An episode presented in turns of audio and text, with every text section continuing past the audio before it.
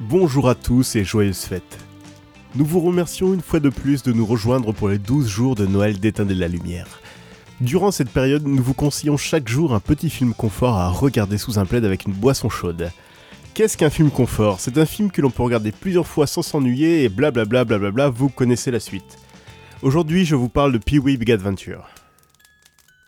Pee-wee Herman est un personnage créé par Feu Phil Hartman que vous avez sûrement connu en tant que Troy McClure dans Les Simpsons et Paul Rubens. C'est ce dernier qui l'interprète d'ailleurs. Pee-wee a l'âme d'un enfant de 8 ans coincé pour toujours dans un corps d'adulte. Sapé d'un costard gris et d'un nœud pape rouge, il vit dans un monde que l'on pourrait comparer à Mr Bean sous acide.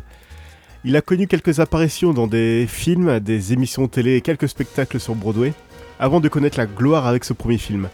Premier film qui sera aussi les débuts au cinéma d'un jeune réalisateur n'ayant jamais connu le coiffeur.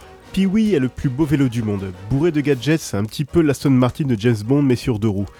C'est sa fierté, sa joie de vivre, son unique but dans la vie. Tout le monde aime son vélo, évidemment quelques-uns l'envient. Ce qui est le cas du voisin, Francis, un gosse de riche qui a 30 ans physiquement mais 8 ans mentalement, tout comme Pee-wee en fait. Et un jour, patatras, son vélo disparaît.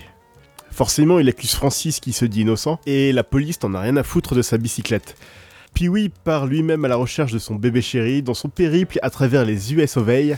Il rencontrera toutes sortes de personnalités comme des gros bikers qui surkiffent Tequila des Champs, une serveuse qui rêve d'aller en France, un clochard bouffeur de sardines, un prisonnier en fuite et une camionneuse fantôme qui hante les routes. L'univers de Pee-wee, mêlé à celui d'un jeune Tim Burton qui a encore beaucoup à prouver, donne un feu d'artifice visuel complètement loufoque.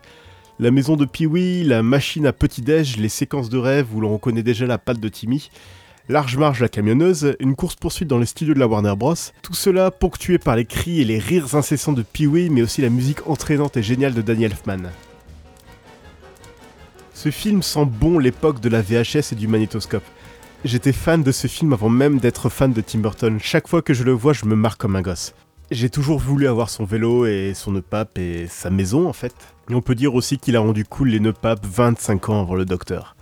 Et ça, c'est un exploit. Nous vous retrouvons demain à la même heure et toujours au coin du feu. En attendant, n'hésitez pas à nous parler du film confort que vous allez regarder en cette fin d'année. A bientôt